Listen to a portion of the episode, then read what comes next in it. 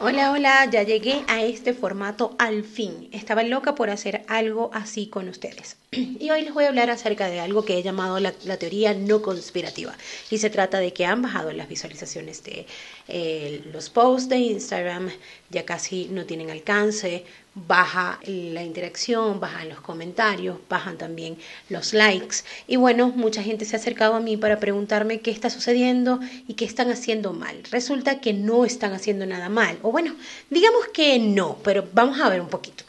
Bajaron todas estas cosas y entonces empiezo a leer un montón de teorías casi que conspirativas que parecen salidas de la NASA y yo tengo la mía. Ojo, esta no es la verdad absoluta y necesito ser responsable, por eso te hago la advertencia aquí. Las visualizaciones que no se han visto afectadas han sido las de las historias de Instagram y las de IGTV, o al menos eso ha sucedido en mi propia cuenta de Instagram y de hecho en esos formatos han subido y me he visto favorecida. Esto me ha ayudado muchísimo para generar visitas a mi perfil y para generar un poquito más de interacciones.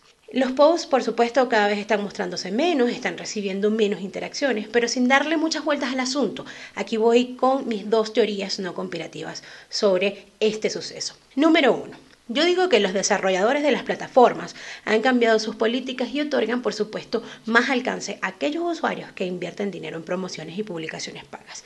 Es lógico. La racionalización de esto es muy simple. Miren esto. A mayor inversión, mayor apertura, mayor visibilidad y exposición del contenido. Un poquito más claro. ¿Cuánto tienes? ¿Cuánto vales? ¿Cuánto inviertes? ¿Cuánto te van a ver? Y número dos, la detección de las cuentas que se gestionan de forma robótica. Y no solo me refiero a la automatización de las publicaciones del feed, hablo también sobre algo que sucede pero que nadie menciona. Y es que a veces nosotros como community managers o gestores de plataformas digitales vamos a estar claros y no quiero que nadie se ofenda, pero todos queremos abarcar un poco más, por supuesto para tener un poquito más de dinero, la mayor cantidad de clientes posibles, entonces venimos y nos llenamos de un montón de tareas y de clientes, tanto así que llegamos al punto en que trabajamos de manera automática. Grillas, programar contenido, hacer métricas, se convierten en un ciclo de nunca acabar y en realidad es literal una locura automática. Entonces, bueno, se nos olvida interactuar, se nos olvida mirar, no vemos la audiencia, no analizamos el comportamiento, no analizamos absolutamente nada. Entonces, nos olvidamos también de gestionar los seguidores y creemos que estos van a llegar, pero van a caer del cielo todos. Y bueno, en fin, nos olvidamos de que las marcas deben ser humanas. Hasta nosotros mismos nos olvidamos de ser humanos porque solo nos importa entregar la grilla, tener contenido para publicar.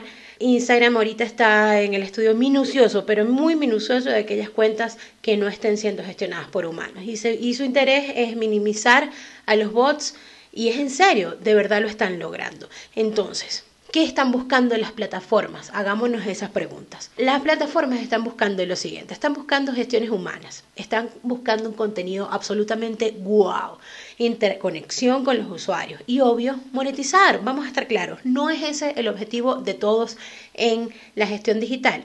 Así que ya sabes, la próxima vez que te preguntes por qué tu audiencia ya no interactúa como antes, revisa, revísate si estás haciendo lo mismo de siempre, si tu contenido es verdaderamente wow, si tus usuarios comentan tus publicaciones y si te estás apegando a las nuevas tendencias.